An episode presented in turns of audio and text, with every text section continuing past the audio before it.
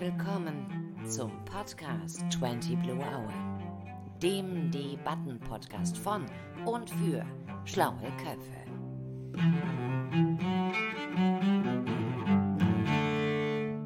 Ich heiße euch alle willkommen zum elften Podcast von 20 Blue Hour.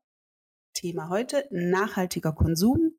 Mein Name ist Anja Mutschler. Ich bin Geschäftsführerin bei 20 Blue, einem Research-Institut, das für Unternehmen und Organisationen Studien, Analysen, ähm, wissenschaftliche Beratung macht und habe heute zwei Fachleute mitgebracht, die sehr spannende Insights zum Thema nachhaltiger Konsum ähm, täglich bearbeiten, die mit mir schon tolle Gespräche zu dem Thema geführt haben und äh, bei denen ich guter Hoffnung bin, dass wir das Mysterium, wie kann eigentlich ein nachhaltiger Konsum funktionieren, heute mal für euch ein bisschen aufdröseln. Hallo Katharina Klug. Hallo. Und hallo Magnus Fischer. Hallo ihr beiden.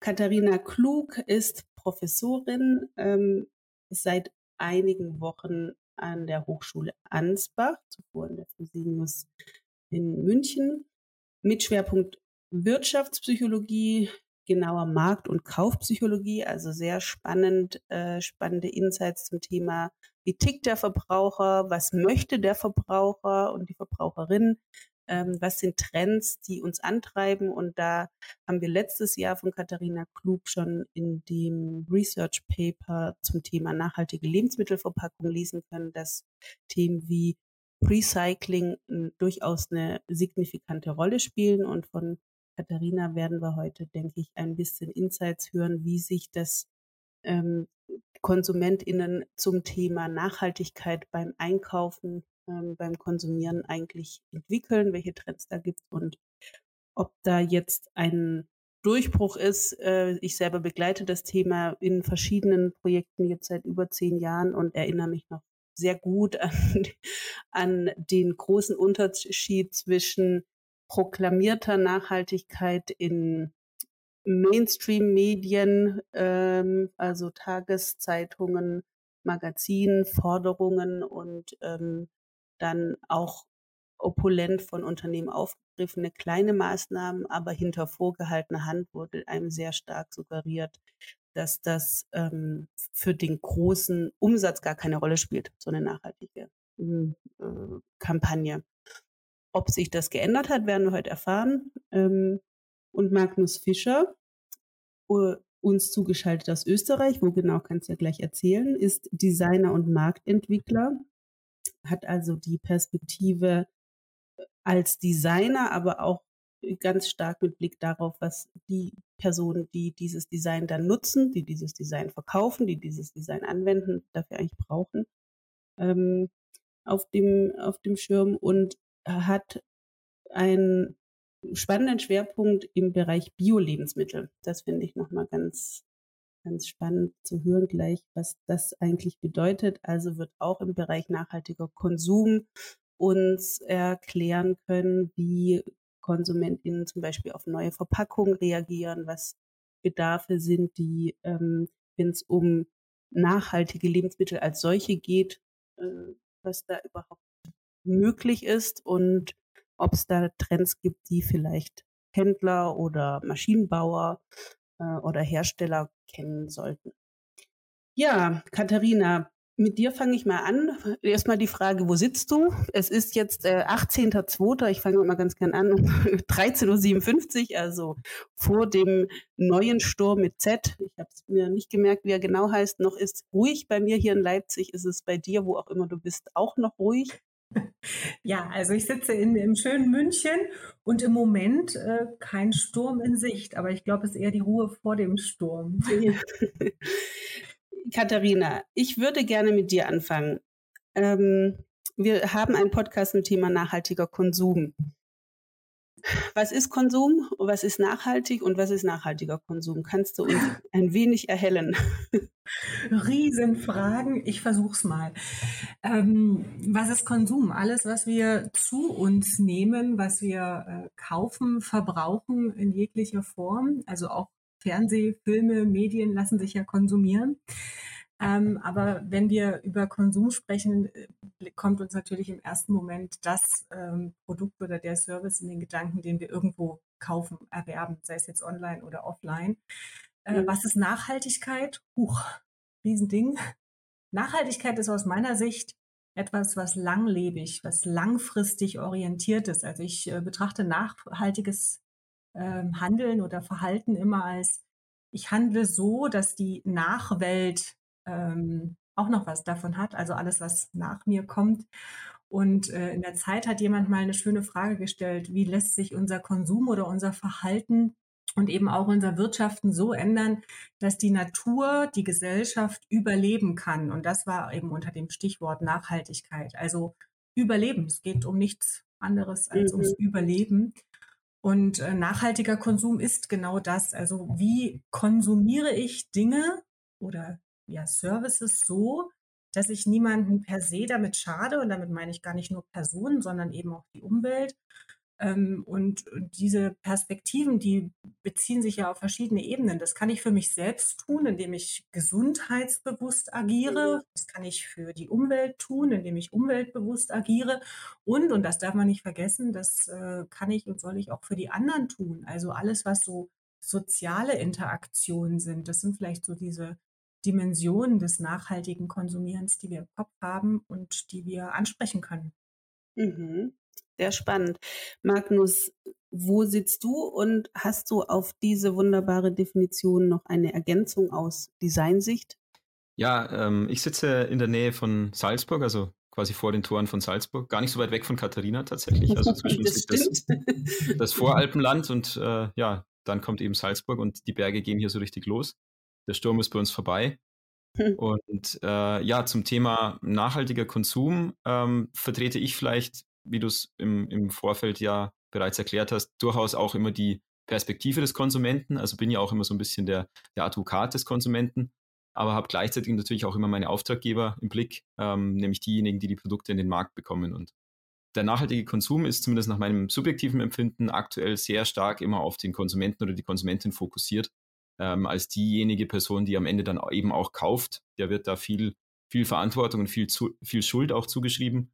Ähm, und das sehe ich durchaus eben etwas differenziert, weil ich denke, es braucht die ganze Wertschöpfungskette, um am Ende dieses große Thema Konsum irgendwie zu transformieren. Und die Wertschöpfungskette fängt eben auch schon viel früher an. Also nicht nur beim, beim Händler oder beim, beim Markenartikler, sondern die beginnt ja eigentlich schon beim, beim Sourcing der Materialien, bei, bei der Auswahl des Packagings und eben auch bei diesen übergreifenden Systemen, die wir zum Beispiel im Bereich Verpackung ja alle nutzen, weil sie eben gesetzlich vorgegeben sind oder weil sie eben von den einzelnen europäischen Mitgliedstaaten dann in irgendeiner Art und Weise äh, umgesetzt werden. Und deshalb sehe ich den, den Konsumenten oder die Konsumentin durchaus in der Schlüsselposition, aber eben nicht in der Position, wo man hier die ganze Verantwortung abladen kann und sagen kann, naja, aber die kaufen sie am Schluss.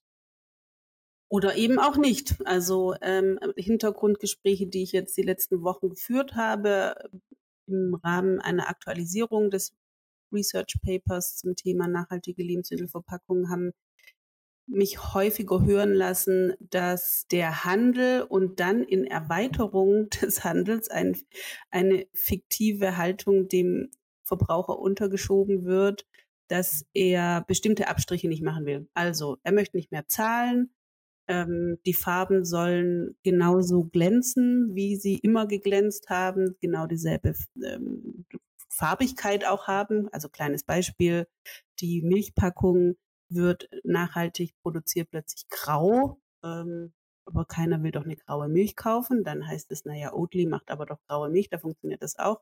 Also es gibt tausend solcher kleinen Scharmützel. Und ich interessiere mich jetzt wirklich mal aus eurer Beobachtung für mich, die das Thema eher mit, mm, mit, mit ich habe so kleine Spots, wo ich sagen würde, da habe ich mich vertiefen dürfen aufgrund von Studien zu dem Bereich, was weiß ich, Thema vegan ähm, oder eben Thema Verpackung. Da habe ich schon Bewegungen bemerkt, aber ich habe den Eindruck, es gibt so eine Scheinargumentation. Magnus, du hast es ja schon gesagt am Anfang oder jetzt gerade eben, ähm, dass dem Verbraucher nicht alles aufgeladen werden kann. Ähm, Ist eure Beobachtung auch, dass es sich so die letzten ein, zwei Jahre stark verändert hat? Oder äh, bin ich da jetzt ein bisschen zu optimistisch, Magnus?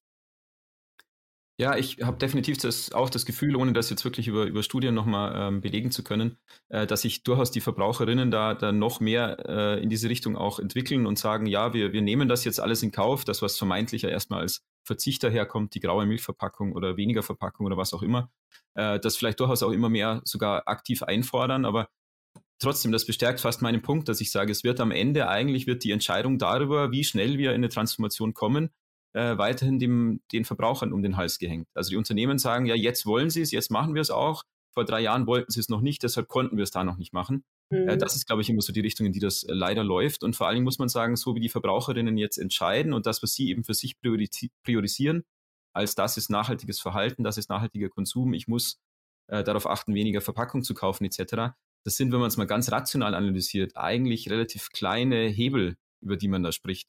Und denen kommt aber eigentlich medial auch die größte Aufmerksamkeit zu. Und das empfinde ich schon so, dass da insgesamt ein sehr großer Druck aufgebaut wird auf die Verbraucherinnen, äh, seit Jahren schon, mit Themen, die da wöchentlich über, über diverse Verbrauchermagazine gespielt werden und immer den Verbraucher oder die Verbraucherin weiterhin in diese Rolle des, naja, du bist der und diejenige, die es am Ende entscheiden und an dir mhm. hängt das alles äh, drücken. Und da können sich die Unternehmen weiterhin, und das tun sie auch schon seit längerem, äh, dann oftmals freisprechen davon und sagen, naja, wir können es nur machen, wenn es auch am Schluss gekauft wird. Und deshalb geht es erst jetzt beispielsweise, dass wir äh, ökologischere Verpackungen einführen. Und das glaube ich eben nicht, weil ich glaube, sobald die, die Hersteller die Notwendigkeit und im besseren Fall sogar ähm, die Profilierungsmöglichkeiten und die ökonomischen Vorteile auch dahinter erkennen, muss ihnen der Verbraucher sogar ziemlich egal sein, sondern da müssten sie es aus größerem Eigeninteresse heraus machen ähm, und nicht das Ganze anhand von Verbraucherumfragen immer noch weiter verschieben, bis sie sagen, naja, der Verbraucher ist aber immer noch nicht so weit. Ja, zu dem Thema ökonomisch ähm, Vorteile von Nachhaltigkeit kommen wir sicherlich noch. Katharina, ich bin mir sicher, mit deinem Blickpunkt Wirtschaftspsychologie fällt zu dem, was Magnus gerade gesagt hat, noch was ein. Dieser Druck auf den Verbraucher, auf die Verbraucherin, was macht mhm. das mit uns?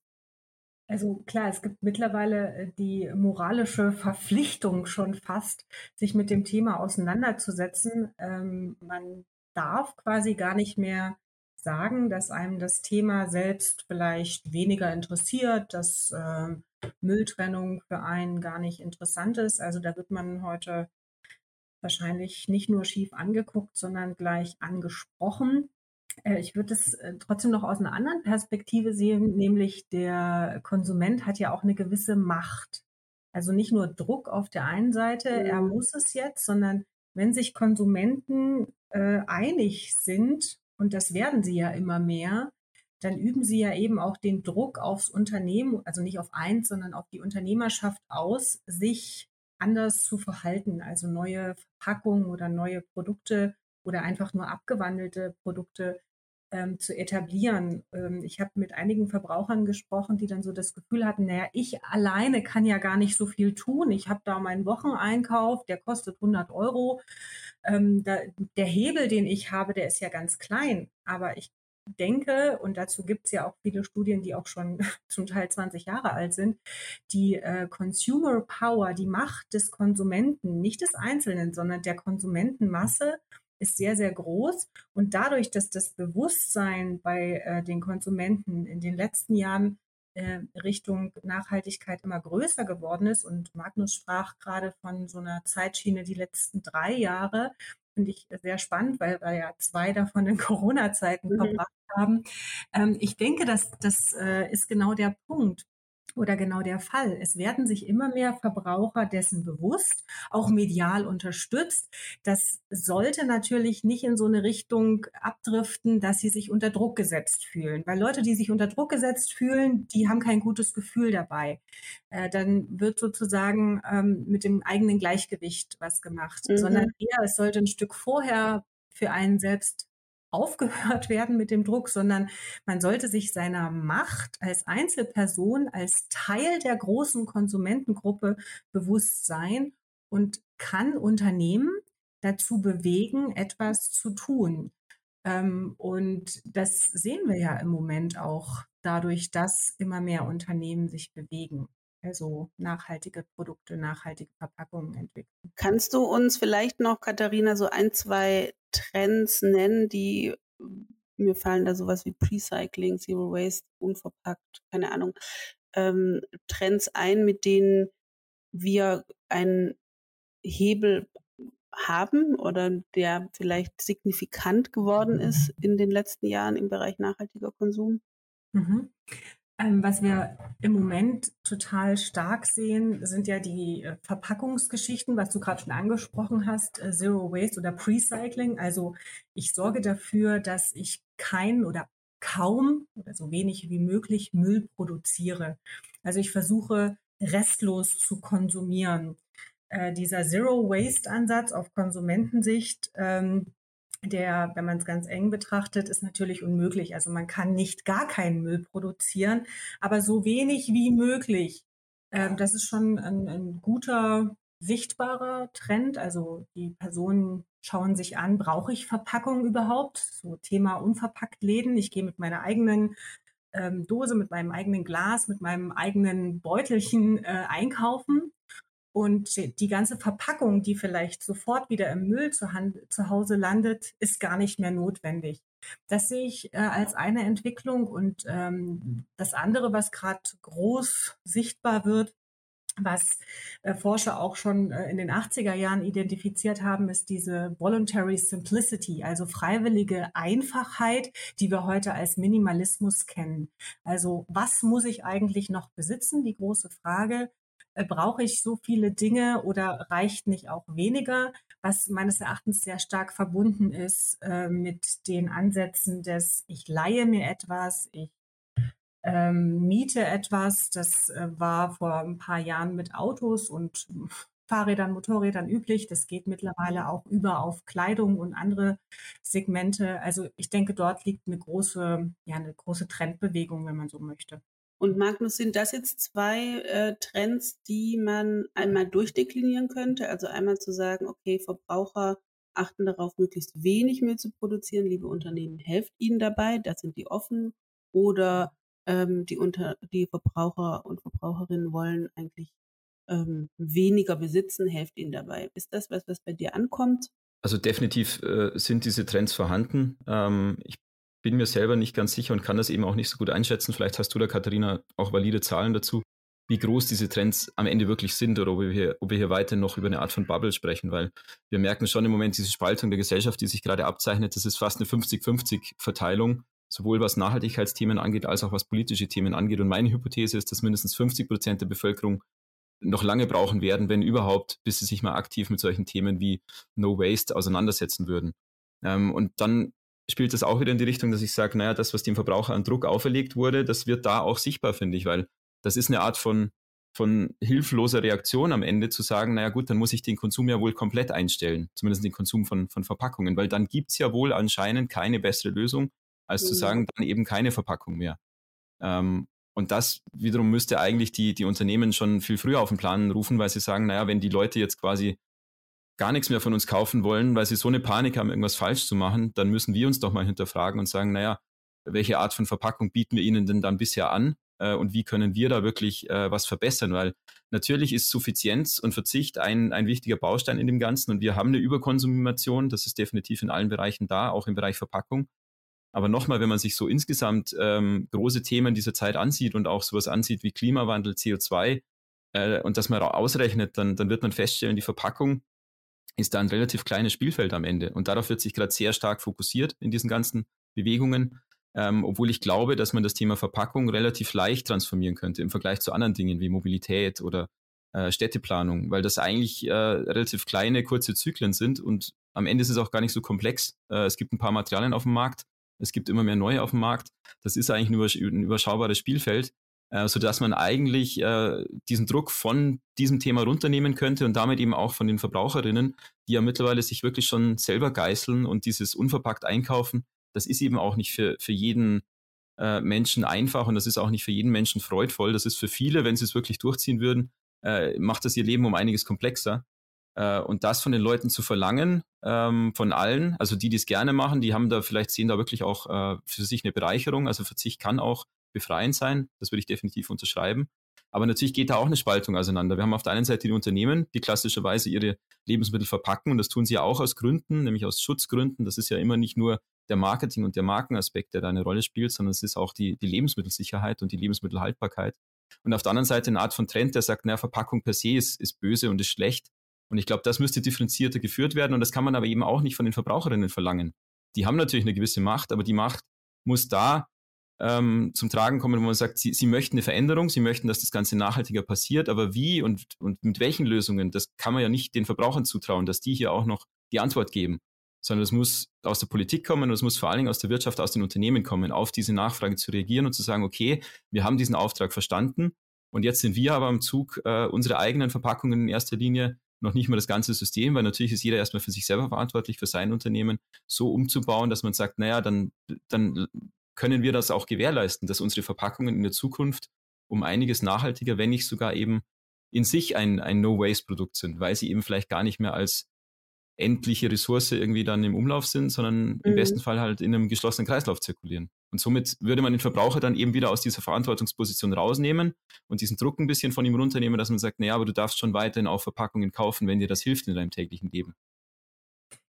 Da stimme ich dir absolut äh, zu, Magnus, dieses äh, entweder oder, dieses, ähm, dieses absolute, das ist äh, überhaupt nicht zielführend, sondern eigentlich ähm, muss, darf äh, jeder so viel und so weit beitragen, wie er möchte. Und äh, wenn du den äh, Druck beschreibst, den einige Verbraucher fühlen, ähm, dann, dann verstehe ich total, dass es ihnen quasi keine Freude mehr macht. Äh, und äh, auch dieser, dieser Aspekt äh, Bequemlichkeit. Also wir wissen oder wir sind alle ein Stück weit bequem im Einkaufen, im Konsumieren. Und das ist natürlich etwas, was dagegen spricht. Wenn es für mich riesig komplex und aufwendig ist, äh, unverpackt einzukaufen, sei es, weil ich auf dem Land wohne und der nächste unverpackt Laden ähm, Kilometer weit weg ist, dann werde ich das nicht ins Kalkül ziehen. Ähm, dennoch scheint es mir so zu sein, dass jeder für sich entscheiden darf und soll und aber sukzessive über die Jahre hinweg das Bewusstsein wächst, dass es wichtig ist, ähm, dass ich ähm, mich darauf konzentriere, dass ich nicht achtlos eine Plastiktüte nehme, um meine ohnehin schon verpackten Bananen nochmal einzupacken. Also das hätten wir wahrscheinlich vor einigen Jahren so in so einem Automatismus gemacht, weil es so üblich war. Und jetzt langsam aber sicher ähm, bewegt sich da was und die Leute werden quasi darauf hingewiesen, gestupst, genatscht. Mhm. ähm, und jeder darf und soll so viel tun, wie er kann. Ähm, manchmal kann man mehr tun, als man gerade tut, aber diese innere Motivation ist, glaube ich, ganz wichtig und die, die Freude oder der Positivismus noch daran. Sonst wird es zum mhm. Zwang und dann wird es dann wird's doof. Ja, absolut. Äh, da gebe ich dir auch recht. Die, die Freiheit sollte jeder haben. Äh, ich sehe die Freiheit dann noch nicht ganz vorhanden, wenn eben das Ganze etwas einseitig auch in der, in der ganzen bisherigen Kommunikation funktioniert. Ähm, dieses Thema mit, wie verhalte ich mich denn dann wirklich besser? Also was soll ich denn wirklich tun oder was kann ich tun? Was kann ich weglassen? Was soll ich mehr machen, um am Ende auch wirklich ein, ein Ergebnis damit zu erzielen, das dann wirklich was verbessert? So, und da sind die Verbraucher, glaube ich, im Moment auch wieder sehr allein gelassen. Da informieren sie sich über die verschiedensten Medien. Ähm, aber das, was da im Moment so nach vorne gestellt wird, eben dieses äh, No Plastic, No Waste und so, das sind halt wirklich, das kann ich nur nochmal betonen, wenn man jetzt zum Beispiel das Ganze größer betrachtet und so funktionieren ja auch Ökobilanzen, die sehen sich ja ganz viele verschiedene Dimensionen an, was zum Beispiel bei der Erstellung einer Verpackung alles an äh, Umwelteinflüssen besteht. Fängt an von Wasserversauerungspotenzial bei der Erzeugung, fängt an von Sourcing, von Transport, von diesen ganzen Geschichten. Ähm, und das ist schon auch was, was ich auf unser alltägliches Leben übertragen kann. Und dann kann ich am Schluss schon sagen, wenn ich mich jetzt als Verbraucherin zu sehr auf das Thema Verpackung einschieße, dann übersehe ich vielleicht andere Dinge in meinem täglichen Konsumverhalten, die eigentlich einen viel größeren Hebel hätten in Bezug jetzt auf solche Größen wie CO2, das ist ja normal eine Größe, auf die man sich jetzt doch ziemlich einigen konnte, dass man sagt, das ist eine, eine Maßgröße. Und da gibt es ganz gute Vergleiche und die kann ich jetzt auch nur wiedergeben, die stammen jetzt nicht von mir, aber es gibt in Wien die sogenannte Denkwerkstatt und die, finde ich, bricht das immer sehr anschaulich runter in Autokilometer. Also die sagt immer, wenn ich einem Verbraucher klar machen will, was er eigentlich für einen Impact hat mit seinem Verhalten, dann ist Autokilometer eine ganz gute Größe, weil das bezieht sich eben immer auf CO2-Ausstoß, auf Emissionen und das versteht auch jeder. Mhm. Und die haben mal ausgerechnet, wenn man jetzt quasi ein Jahr lang auf alle Arten von Plastiktüten, Plastiksackerl, wie der Österreicher sagt, komplett verzichten würde. Also egal, ob jetzt diese an der Obsttheke, die es mittlerweile eh nicht mehr gibt, oder die klassischen Einkaufstüten, die es ja fast auch nicht mehr gibt. Aber wenn ich jetzt wirklich ein Jahr lang keine von diesen Produkten, von diesen Tüten mitnehmen würde im, im Laden und keine davon konsumieren würde, dann rechnen die das um und sagen, das entspricht einem Äquivalent von 14 Autokilometern, die du damit einsparst. Ja. Und du hast es gerade beschrieben, also die Person, die auf dem Land lebt und zum Unverpacktladen vielleicht tatsächlich auch diese 14 Kilometer fahren muss, ähm, die glaubt in dem, was man ihr in der breiten Öffentlichkeit vermittelt, dass sie damit jetzt etwas verbessert und hat aber natürlich, und das kann sie auch gar nicht, dieses, diesen völligen Überblick haben, wie das in der Gesamtbilanz eigentlich aussieht. Und das ist im Moment das, was mich noch ein bisschen stört, dass die Verbraucher willig sind, aber eigentlich fehlt es ihnen an den, den richtigen Antworten, die sie natürlich nicht selber für sich entwickeln können, sondern die müsste man ihnen stärker von außen geben und ihnen stärker klar machen, was hat welchen Impact und wie verhältst du dich am besten, so wie auch jeder natürlich jetzt dieses, äh, diese Flugscham kennengelernt hat, auch äh, vor Corona war das ein Riesenthema. Aber da fehlen natürlich am Ende auch Bewertungskriterien, um zu sagen, na ja, ähm, was hat denn das wirklich für eine Auswirkung und was hat zum Beispiel äh, dein, deine Heizung im Keller überhaupt für einen CO2-Ausstoß und könntest du nicht mit dem Austausch deiner Heizung im Keller äh, einen zehnfachen Effekt erreichen von dem, was du jetzt quasi versuchst hier mit deinem Verzicht auf Verpackung. Jetzt haben wir heute ja. natürlich das Thema Konsum, da macht man sich schnell das Bild von der Verpackung, aber ich glaube, Konsum ist eben auch breiter zu denken. Ähm, und da ist die Verpackung dann, wie gesagt, wirklich nur eine kleine Baustelle. Ja, da kommt mir jetzt so in, in den Kopf ähm, so eine Vision von einem Nachhaltigkeitsrechner quasi, wo ich eingeben kann, das und das mache ich, was ist mein Effekt, also der typische CO2-Fußabdruck, der in der Realität durch so eine verkuddelte Maßnahmendiskussion aus meiner Sicht, ähm, wie du schon sagst, man hat, sieht den Wald vor lauter Bäumen nicht, ähm, ein bisschen verwässert wird. Also es sind ganz viele Einzelmaßnahmen, die man macht. Je nach Neigung setzt man es um oder nicht. Also ich glaube, ähm, bestimmte Gruppen wachsen an in ihrem Bewusstsein. Wir haben aber auf der anderen Seite immer noch ähm, prekär lebende Menschen, die jetzt durch die steigenden Energiepreise ganz banal noch ähm, auf einer ganz anderen Sorgenebene unterwegs sind als die Frage, wie viel, wie groß ist mein CO2-Fußabdruck? Und dann ähm, kommt die Kompliziertheit dieser Debatte noch dazu. Also als von, von außen betrachtet ist für mich, die jetzt auch keine Naturwissenschaft studiert hat, an manchen Stellen dann ähm, Ende Gelände. Ne? Also dann kann ich selber ja gar nicht mehr ganz abschließend beurteilen, mache ich hier jetzt mehr oder mache ich das jetzt besser? Was ist jetzt mein Beitrag? Und ähm, in der großen Diskussion ging es vor ein paar Monaten nochmal, ähm, als die, dieser Exxon-Bericht auftauchte, dass man also als ähm, Erdölunternehmen schon in den 80er Jahren sich das alles hat ausrechnen lassen, wie es endet und dann ein Narrativ gesponnen worden sei, dass sozusagen die Verantwortung auf die Schultern des Verbrauchers und der Verbraucherin gelegt hat. Da ging das mir schon nochmal durch den Kopf, dass diese, diese Frage nach der Individualverantwortung und der Kollektivverantwortung ähm, gerade ein bisschen ungünstig austariert sind. Also ich, es klang jetzt bei euch ja an verschiedenen Stellen durch. Diese Informationshohlschuld, die jetzt gerade irgendwie so gilt, also du als ähm, einkaufende Person musst dich äh, ein selber schlau machen oder auch mal ohne einkaufen. Also du als Person mach dich bitte selber schlau, wie du am besten dafür sorgen kannst, dass die Welt nicht untergeht. Das ist schon massiv. Und ähm, deswegen jetzt die Frage an beide: Habt ihr eine Idee, wie aus so einer ähm, es ist eine, für mich immer noch so eine Schuldzuweisungsdebatte. Habt ihr ein Projekt oder habt ihr Ideen? Du hast es ja gerade mit dieser Denkwerkstatt in Wien schon beschrieben.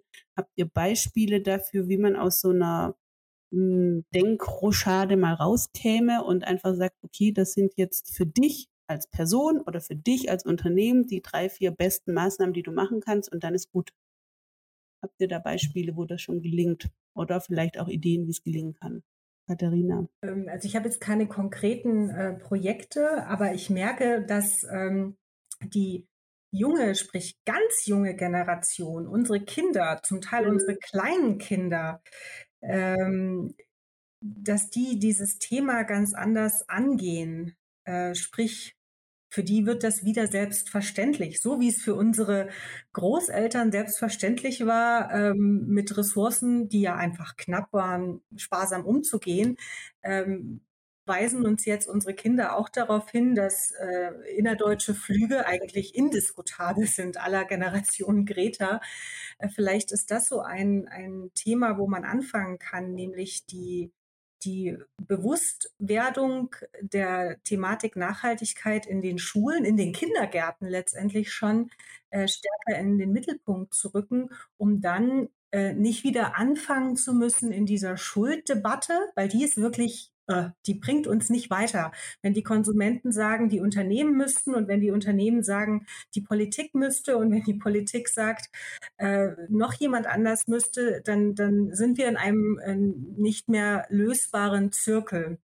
Ähm, sondern alle versuchen so viel wie möglich selbst zu tun, ohne sich ja davon beeindrucken zu lassen. Und das ist furchtbar schwer, Klammer zu, mhm. ähm, dass es vielleicht nicht genug oder nicht das Richtige sein könnte. Das äh, hat Magnus ja jetzt auch äh, sehr eindrucksvoll beschrieben. Also wenn ich anfange, ein schlechtes Gewissen zu haben wegen äh, Umwelt, nicht umweltgerechten Einkäufen, dann bin ich in einer Spirale, die äh, eher nach unten führt, sondern diesen Positivismus in den Mittelpunkt zu rücken. Und es gibt einzelne Projekte, die das machen, also die äh, Themen, wie kann man denn, welche Teile kann man denn in seinem eigenen Konsumleben verbessern, ohne sagen zu müssen, ähm, ja, das reicht noch nicht, sondern eher so diese, diesen äh, Blick vermitteln, tu so viel du kannst, und das ist schon mal super. Und dann entwickelt sich daraus vielleicht auch mehr. Unseren Kindern gelingt es, glaube ich, ganz gut, indem sie einfach anfangen und gar nicht so viel drüber nachdenken, was wir jetzt dürfen, nicht dürfen, wo der größere und kleinere Hebel ist,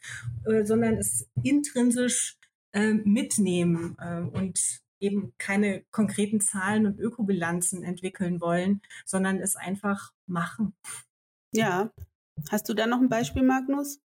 Ja, ich würde mal eins weiter oben ansetzen, ähm, weil ich glaube, selbst mit Beispielen wird man jetzt nicht schaffen, dass man die ultimative Lösung oder die ultimative Empfehlung geben kann, ähm, weil die am Ende dann doch, die, die jeweilige Lösung kann sehr individuell aussehen. Die kann auch von Verbraucher zu Verbraucherin unterschiedlich mhm. sein, was jetzt wirklich das nachhaltigere äh, der nachhaltige Lebensstil ist. Ähm, ich glaube, wenn man es nochmal die Ebene höher betrachtet, dann sind es ja immer im Grunde drei, drei Akteure. Das ist einmal die Politik, das ist die Wirtschaft und das ist die Verbraucherin. Und ich glaube, nach wie vor kann man der Verbraucherin da am wenigsten zumuten in dieser ganzen Diskussion. Ähm, die möchte sich nachhaltig verhalten, aber man kann eben ihr nicht auferlegen, dass sie wissen muss, wie das zu passieren hat.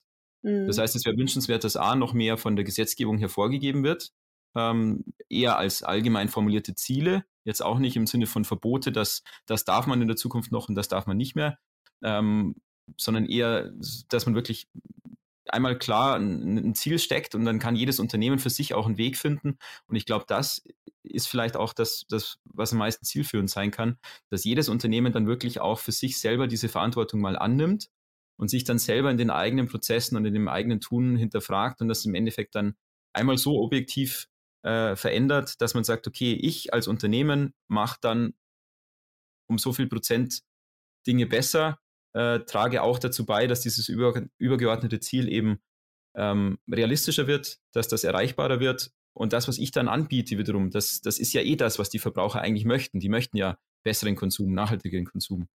Ähm, und ich glaube, das ist nach wie vor so, dass das Dreieck im Moment zu, zu sehr umgedreht ist und zu sehr mit dem ganzen Gewicht auf der Verbraucherin lastet.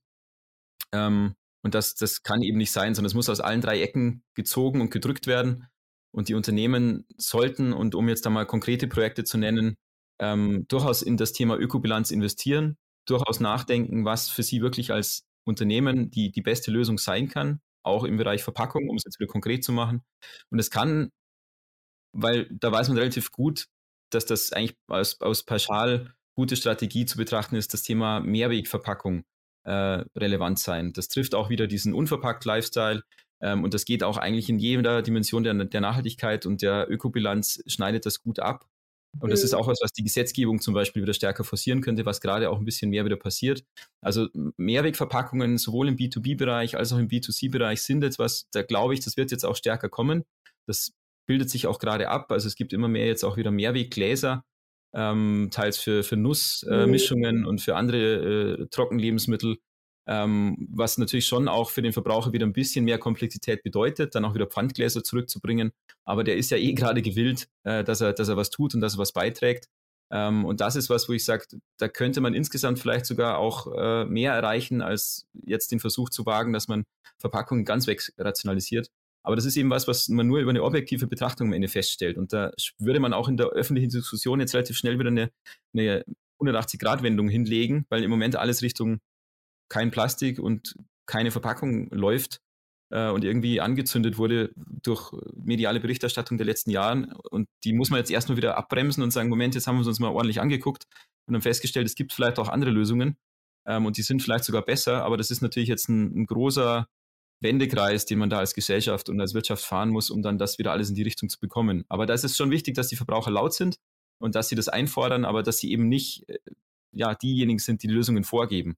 Und da dürfen die Unternehmen sich auch nicht darauf verlassen und sagen, ja, aber die Verbraucher wollen jetzt alle äh, kein Plastik mehr, sondern da muss man als, als Wirtschaft selber sich dann äh, dieses eigene Unternehmen vornehmen und sagen, aber wenn für uns die Lösung weiterhin Plastik heißt, weil wir es eben analysiert haben und weil wir festgestellt haben, das bringt uns am meisten, das bringt der Gesellschaft am meisten, weil wir damit am meisten CO2 einsparen oder das Ganze, die ganze Wertschöpfung besser kontrollieren können, ähm, dann ist es eben so und dann ist es am Ende wieder eine Vermittlungsfrage. Und da kann die Politik einerseits unterstützen bei dieser Vermittlung, aber auch noch mehr fordern. Ich glaube, das ist nochmal ein guter Punkt mit der Vermittlung. Einige zu viele gebrochene Versprechen.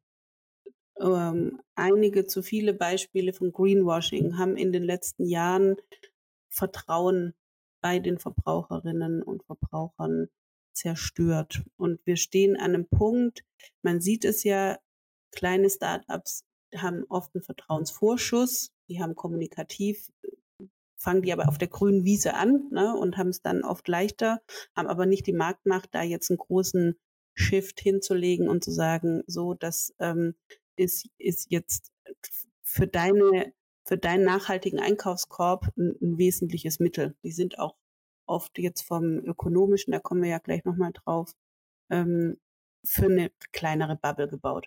Also wenn ich jetzt an die unzähligen veganen und nachhaltig produzierten ähm, oder verpackten Lebensmittel denke, die mir meine Tochter gern mal in in den Einkaufskorb lege, da weiß ich, oh ja, ich muss mich in meiner ähm, Projektarbeit wieder äh, mhm. anstrengen, damit aufs Geld reinkommt. Also es ist, hat schon auch noch so ein Differenzierungsmerkmal gerade. Und das hängt mit dem Vertrauen ab. Also ne, da, es gibt so bestimmte Unternehmen, bei denen würde ich gar nicht auf die Idee kommen, darüber nachzudenken, ob sie wirklich ernsthaft nachhaltig sind, weil sie Kredit verspielt haben in den letzten Jahren.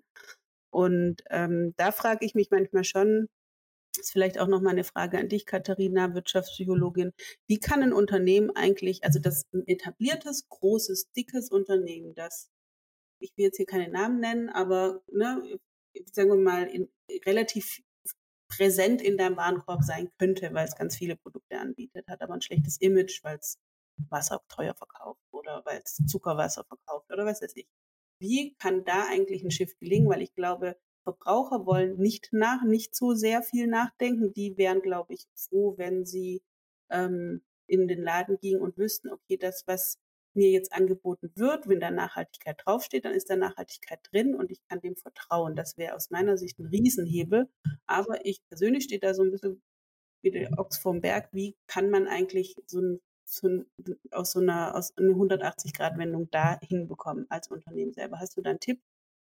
180-Grad-Wendungen hm, sind immer schwierig.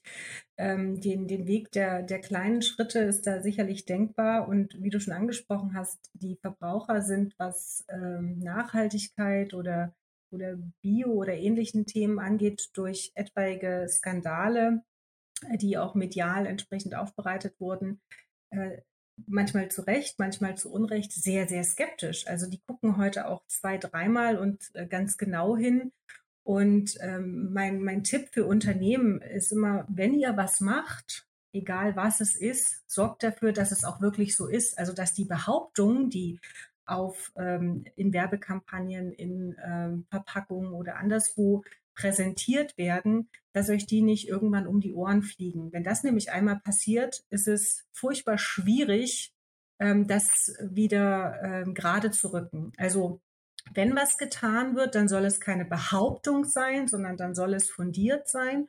Und dann würde ich lieber äh, einen Schritt weniger tun, als dass ich ähm, einen großen Schritt behaupte, der dann im Nachhinein als unwahr äh, sich herausstellt. Und äh, wie du schon sagst, die äh, Startups, die, die anfangen, die haben einen, einen ja nicht Vertrauensvorschuss, die haben einfach noch gar keine noch gar kein Setting äh, als Marke im, im Kopf der Verbraucher. Die, da kann man ganz jungfräulich und unverblümt drauf zugehen und es ausprobieren. Wir kennen ja auch genug Startups, die mit großen Behauptungen anfangen und dann wieder weg sind. Das merkt man zum Teil gar nicht, weil es so viele sind. Ähm, da, da fällt es quasi gar nicht so auf. Aber die sind ein bisschen frischer und aktiver und trauen sich mehr, können sich auch mehr trauen als große Unternehmen.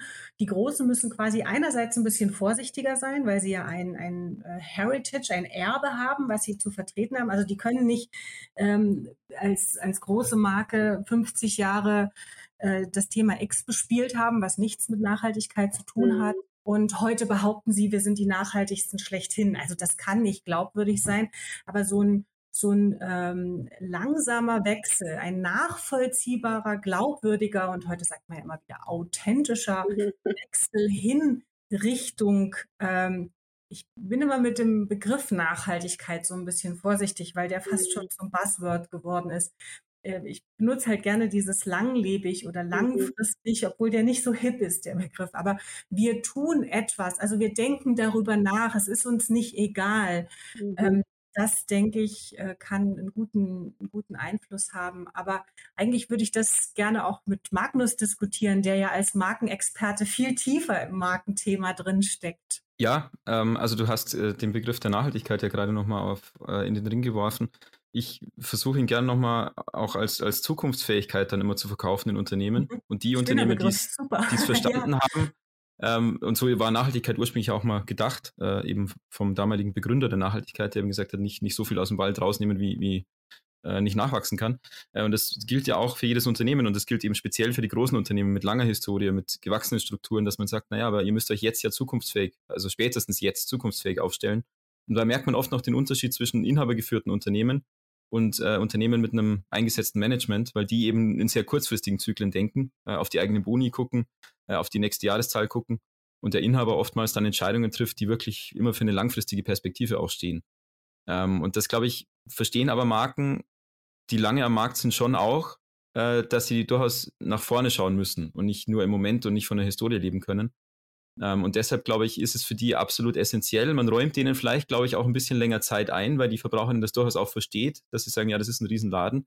Äh, die müssen sich erstmal umstellen. Aber irgendwann wird der Druck dann erhöht, äh, rein durch den Wettbewerb und weil eben viele kleine Nachkommen, die es von Anfang an gut machen und, und, und besser machen und ähm, die eben auch die Möglichkeit haben, aus einer wirtschaftlichen Überlegung heraus ähm, während die großen Unternehmen ja oftmals so gestrickt sind schon, dass die Wertschöpfungsketten ausgelagert sind, dass das alles optimiert ist bis ins Dort hinaus auf den letzten Nachkommabetrag äh, ist das ja. alles durchoptimiert. Und die haben natürlich Riesenprobleme, wenn sie sowas von heute auf morgen umstellen möchten. Das geht natürlich auch gar nicht.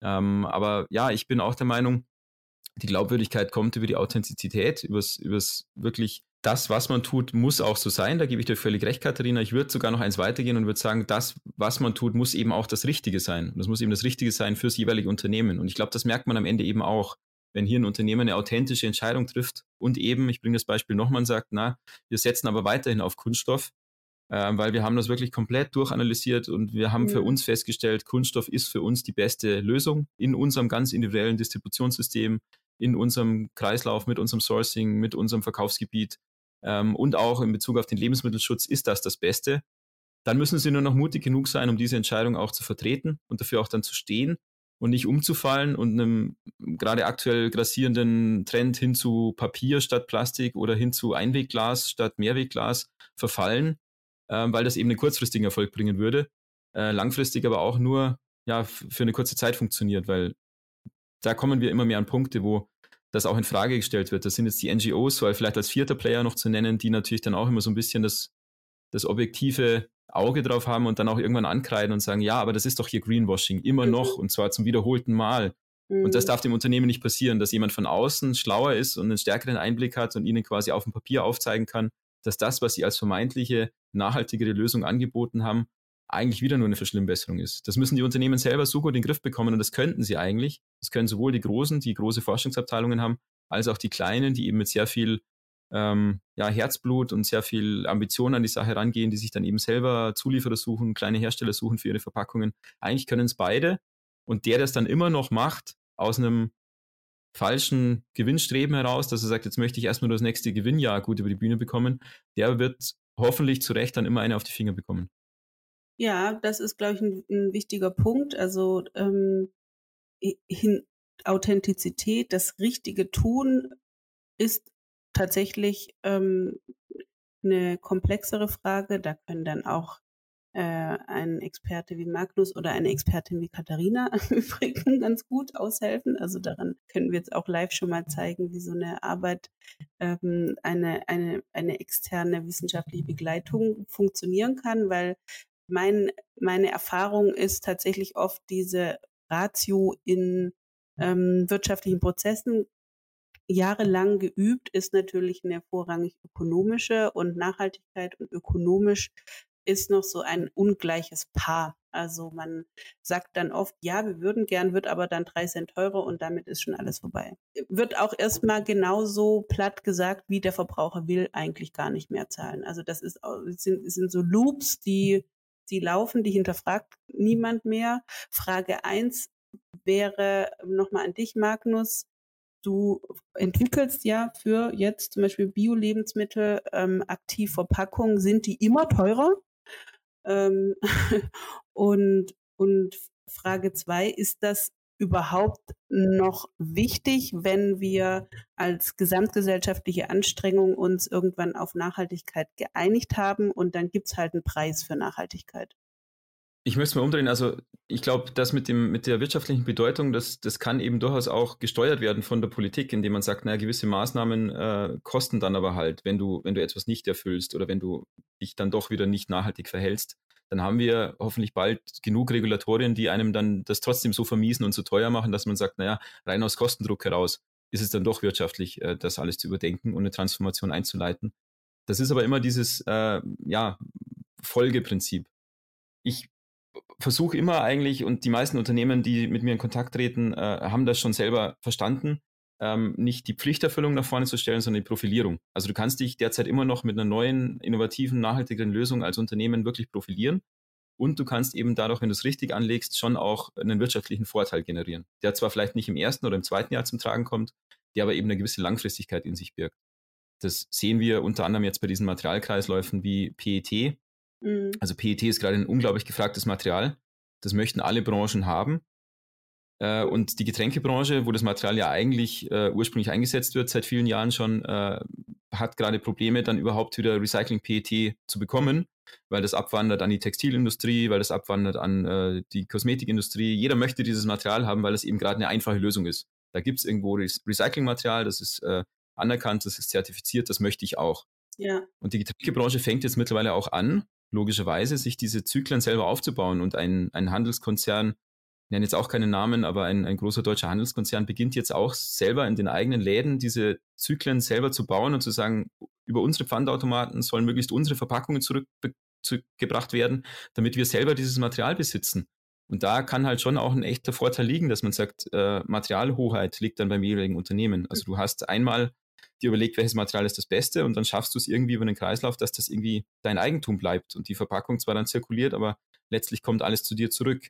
Ja, das ja. sind natürlich insgesamt ganz neue Systeme, die da äh, gedacht werden müssen, weil die einfach nicht mehr funktionieren wie ein linearer äh, ja. Kreislauf oder eine, eine lineare Kette, wie, wie das bisher lange der Fall war. Aber wenn man das mit, mit einer Zukunftsperspektive angeht, ähm, dann ist das am Ende ein riesenwirtschaftlicher Vorteil. Und das gibt es fertig ja auch schon. Die angesprochenen Mehrwegsysteme sind auch nichts anderes. Ähm, das heißt, da gibt es jetzt auch wieder äh, Brauer zum Beispiel, große deutsche Brauer, die sich wieder zusammenschließen und sagen, lasst uns wegkommen von diesen Individualflaschen. Also jeder macht seine eigene Flasche, ähm, die dann aber quasi ein Einwegprodukt ist, hinzu, wir nutzen wieder eine Poolflasche und alle haben die gleiche und so können wir wieder regionale Kreisläufe umsetzen. Die Flaschen machen kürzere Wege. Die Flaschen können, wenn sie 15 Mal zirkulieren, wirklich auch mit jedem anderen Verpackungsformat mithalten, was die Ökobilanz angeht. Und letztlich ist es ein riesenwirtschaftlicher Vorteil, das so zu machen. Wir müssen uns nur irgendwie darauf einigen. Und jetzt habe ich ein bisschen deine, deine, ursprüngliche Frage aus dem Kopf verloren. Die Frage war für mich zum einen, ob die, ähm, der ökonomische Druck ob das bei einer Verpackung real ist. Das hast du jetzt ja im Grunde schon zum Teil beantwortet.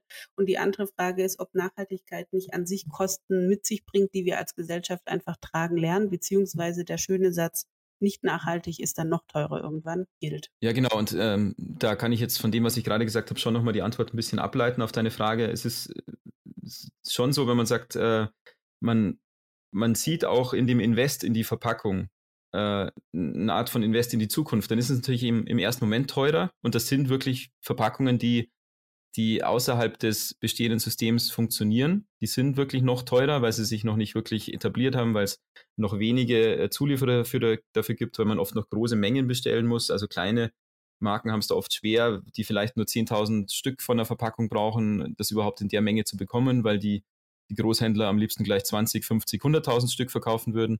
So, also im Moment sind solche Lösungen immer teuer, aber das bringt mich wieder zurück zu dem Punkt, dass man sagt, naja, vielleicht sind das aber oftmals gar nicht die besseren Lösungen. Wenn ich quasi eine Lösung außerhalb des Systems schaffen muss, ist das immer teuer, aber vielleicht liegt die Lösung im System. Und sowas wie eine Mehrwegverpackung wäre was, was eh in einem bestehenden System eigentlich funktioniert, äh, wo ich jetzt gar nicht so viel neu entwickeln muss, wo ich auch nicht komplett neue ähm, Sourcing-Wege mhm. mir erschließen muss und, und äh, Anlagen umrüsten muss und so. Mhm. Ähm, und genauso kann man auch sagen, in der bestehenden Materialität Kunststoff in seinen verschiedenen Arten, gibt es eigentlich auch ein bestehendes System. Ähm, und da habe ich im Endeffekt dann keine Mehrkosten, wenn ich sage, ich setze da jetzt äh, mehr Recyclingmaterial ein. Wenn in der Zukunft auch insgesamt die Menge an Recyclingmaterial am verfügbaren mehr wird und davon kann man ausgehen. Ähm, und ich bin selber jemand, der auch dazu beiträgt, dass eben hochwertiges Material auch immer wieder zurückkommt, dann ist das mittelfristig so, dass sich das System ja irgendwann auch selber dann trägt und im besten Fall amortisiert. Während wenn ich jedes Mal darauf angewiesen bin, einen, einen Rohstoff zu einem Neupreis quasi einzukaufen, also als, als jungfräulicher Virgin Material neu einzukaufen, dann bin ich natürlich auch von den Weltmarktpreisen sehr stark abhängig. Ja. Und ich glaube, darin liegt dann so ein bisschen äh, die Balance. Und dann ist es tatsächlich eher wieder eine komplexe Frage, eine individuelle Frage. Ähm, aber grundsätzlich gebe ich dir recht, alles, was man jetzt so als vermeintlich nachhaltige Verpackung erstmal wahrnimmt, Biokunststoff etc., äh, pflanzenbasierte Kunststoffe, die sind gerade noch teurer als die konventionellen. Das darf dem Verbraucher, der Verbraucherin aber irgendwie auch egal sein, Katharina. Ne? Siehst du jetzt mit Blick auf den Begriff nachhaltiger Konsum oder das Phänomen nachhaltiger Konsum, wenn du jetzt nach, sagen wir mal, in fünf Jahren ähm, guckst, siehst du da eine klare Entwicklung? Sagst du, das ist dann der Standard, da hat sich das etabliert? Ähm, oder meinst du, das könnte auch wieder verschwinden wegen der benannten ökonomischen Faktoren vor allem? Ähm, es ist jetzt nicht so, dass, dass der, dass man sagen kann, allen Leuten geht so gut wie uns dreien jetzt gerade hier, ne?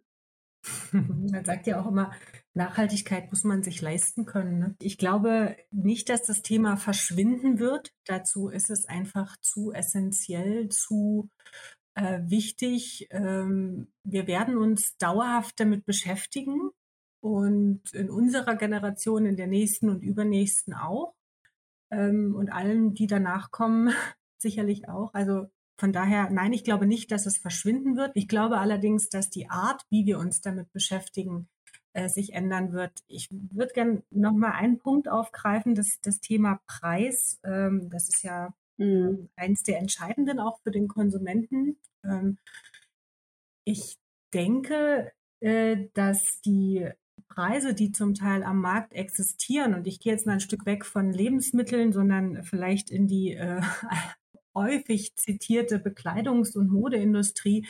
Die Preise sind ja ähm, so kalkuliert zum Teil, dass sie eben nicht die Realität widerspiegeln. Also sind denn alle Kosten einkalkuliert, wenn ich ein T-Shirt für drei Euro kaufen kann? Nein, sind sie nicht. Denn das, was danach kommt, äh, die Kosten für die Entsorgung, die Kosten für äh, die ähm, ja für das, was danach mit dem T-Shirt passiert, die sind eben nicht einkalkuliert und die trägt ja auch jemand. Die sind halt nur nicht monetär für den Verbraucher sichtbar.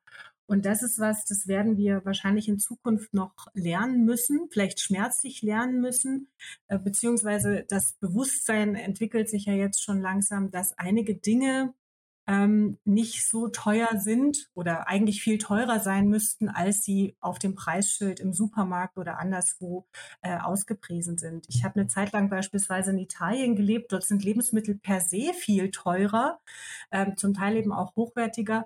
Und ähm, dort ist es einfach auch eine Gewohnheitssache. Also ich glaube an ganz vielen Stellen, dass ähm, wir äh, zum Teil sehr verwöhnt damit sind, mit den Preisen, die künstlich ähm, reduziert worden sind. Aber irgendjemand zahlt eben die Zeche, wenn wir es jetzt mal ganz platt ausdrücken wollen. Das sind dann eben nicht die Verbraucher und sicherlich auch nicht die Unternehmen, sondern das ist platt gesagt die Umwelt oder die Allgemeinheit damit, die Gesellschaft. Und das ist einfach noch nicht einkalkuliert in den Preisen. Und äh, es wird sich. Äh, authentische Preise. authentische Preise. Wir werden an einigen Stellen erschrecken, was authentische Preise mhm. werden oder wären und würden sagen, oh, da haben die Unternehmen aber jetzt mächtig, mächtig zugegriffen. Aber wenn man das mal ganz ähm, realistischer betrachten würde, dann kann, wie gesagt, ein T-Shirt nicht drei Euro kosten, was irgendwo in Asien produziert wurde. Dummerweise tut's das aber und wir haben das Gefühl, passt und erwarten, dass es lang hält. Nee, und das tut es nicht. Nach dem ersten Waschen ist es im Eimer und dann werfen wir es einfach irgendwo hin in eine Tonne, in einem Recycling-Container, in eine Kleiderspendebox und dann ist es für uns aus dem Sinn äh, und aus dem Blick. Und das ist es ja nicht. Es geht ja weiter mit diesem Stoff, mit diesem Rohstoff. Und ähm, dieser Rohstoff ist natürlich qualitativ so minderwertig, dass man den nicht in einen Kreislauf zurückführen kann. Und das müsste man eben in die Preise mit einkalkulieren. Wenn wir unsere äh, äh Großeltern fragen, sagen die ja klar, ich kaufe mir ein paar Schuhe, das hält drei, vier Jahre. Ne? Also es ist an manchen Stellen, finde ich, ähm, äh, in, die, in, in so einer rasanten Phase, ich weiß nicht, ob das in den 90ern angefangen hat oder wann wann da die, der Peak war, Magnus. Wir hatten ja darüber gesprochen, dass wir, ich bin Jahrgang 79, ich, mein Vater hat die, ein Bezirksverband der Grünen mitgegründet. Ich habe die Taz lag zu Hause rum. Ihr könnt euch vorstellen, dass ich ordentlich auf die Finger bekommen habe, wenn ich ähm, mich nicht ökologisch verhalten habe. Und ähm, manche Themen kommen jetzt wieder hoch, wo sie denken, ja, ist ja klar. Ähm, die waren aber wie vergessen. Es gab so eine Phase von 20, 30 Jahren, wo wir bestimmte Dinge schlicht vergessen haben. Und das, das fände ich wirklich spannend zu sehen, wenn ich mich jetzt mit meiner, mit meinen Kindern unterhalte, 14, 15, oh nein, 15 und 17, ähm, dann, dann sehe ich das auch schon wieder in einer, in einer anderen Tonalität. Also für mich ist es so ein bisschen verlorenes Wissen auch wieder ähm, nach oben holen und einfache Regeln. Also ich wünsche mir, ähm, wenn, wenn jetzt wir alle, die gesprochen und vielleicht auch die zugehört haben, mit dem, mit diesem im, im Hinterkopf rausgeben, dass sozusagen man nicht die Welt alleine retten kann und muss, dass, ähm, dass wir auch nicht äh, Overthinking machen müssen, um jetzt uns allen zu beweisen, dass wir nachhaltig sind, sondern dass es einfache Maßnahmen gibt und das auch vielleicht als Botschaft nochmal Richtung Unternehmen senden, dann finde ich, wir ähm, einen ganz guten, ein ganz gutes Motto irgendwie zum Thema nachhaltiger Konsum gefunden. Magnus, möchtest du noch was hinzufügen? Ähm, oder findest du, dass äh, wir jetzt alles gesagt haben? Ich glaube, alles ist nie gesagt, aber genauso äh, könnten wir jetzt wahrscheinlich noch Stunden weiterreden. Ja, ja, äh, das Thema gibt viel her. so ist es. ich glaube, ich, ich ja, konnte konnt ganz gut nochmal äh, aus meiner Rolle eben auch sprechen und, und den Verbraucher so ein bisschen vielleicht aus der, aus der Verantwortung nehmen ähm, und, und die Unternehmen dafür ein bisschen stärker ansprechen im Sinne von, naja, aber nehmt doch ihr eure Verantwortung auch wahr. Ähm, wenn ich das heute ein bisschen erreichen konnte, dann, dann war mir das sehr wichtig. Und das, was du am, am Ende nochmal meintest mit den Botschaften, mit den einfachen Botschaften, das, das trifft da eben auch wieder zu. Also am Ende sind es hochkomplexe Dinge, Entscheidungen, die getroffen werden müssen, äh, Transformationen, die angestoßen werden müssen, aber der Verbraucher braucht es am Schluss wieder in einfachen Botschaften. Und, und, da geht für mich im Moment auch die Schere gerade weit auseinander. Und das wäre letztlich gar nicht so schwer, zum Beispiel auf eine Verpackung aufzudrucken, aus welchen zwei, drei Komponenten besteht die, äh, wie kann ich sie am Ende äh, trennen, wo soll ich sie hinwerfen, weil selbst da äh, haben wir oft als Verbraucherinnen, geht mir das selber meistens so, ähm, Fragezeichen in den Augen, wenn wir nicht mal wissen, ist das jetzt Papier oder Plastik oder beides und mhm. wo werfe ich es denn hin? Und damit könnte man innerhalb dieses Packaging-Systems, das ja wie gesagt durchaus eine sehr kleine Baustelle ist, aber eine, mhm. die, man, die man schnell verändern könnte, ähm, so viel verbessern, äh, indem man eben transparent ist und authentisch ist als Unternehmen und die Verpackungen dementsprechend dann auch auswählt, egal ob es am Ende Plastik oder Glas oder Papier ist. Das ist dann individuell, aber das Richtige ja, ja. auswählen und dann auch die richtige Information an die Konsumentin weitergeben, damit die auch die Chance hat, damit die Verpackung dann ja so, damit man so einen Umgang mit der Verpackung nachher auch, auch findet, äh, dass es äh, kein, kein Eigentor wird. Ja. Wunderbar, die Stunde ist um. Ähm, super spannendes Gespräch. Zu Recht, wir könnten da noch sehr lange weitersprechen. Es ist auch ein Thema, das bei 20 Blue präsent ist, über das Research Paper, das wir im März in der dritten Fassung mit einem Schwerpunkt nachhaltiger Konsum ähm, neu veröffentlichen werden in unserem neuen Shop Edition 20 Blue. Dort könnt ihr heute schon eine kleine, einen kleinen Expert Insight zum Thema nachhaltige Lieferkette lesen und dann auch von Magnus und Katharina bald Beiträge. Ich danke euch beiden in der, äh, ja, im, aus dem Süden von Österreich und Deutschland. Äh, beide Orte kenne ich und ja, freue mich, wenn wir uns vielleicht irgendwann auch mal live sehen. So war es zumindest schon mal ein schöner Schnack am Nachmittag, am Freitagnachmittag. Jetzt werde ich also meine Fenster abdichten und hoffen, dass alles gut geht hier, wenn die nächste Welle anrollt. Und wünsche euch auch ein schönes und gesundes Wochenende. Vielen Dank, schöne Grüße nach Leipzig und äh, nach Salzburg und in die Welt. Es hat mir Spaß gemacht und auf bald. Ja. Auf Wiederhören. Ciao. Danke beiden. Ich freue mich auf den Austausch, auf den weiteren.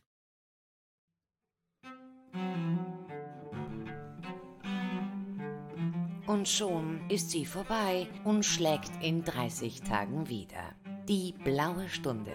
20 Blue Hour gibt es überall dort, wo es gute Podcasts gibt und natürlich bei uns auf 20.blue. Also schreibt, liked, shared oder abonniert uns und bis bald.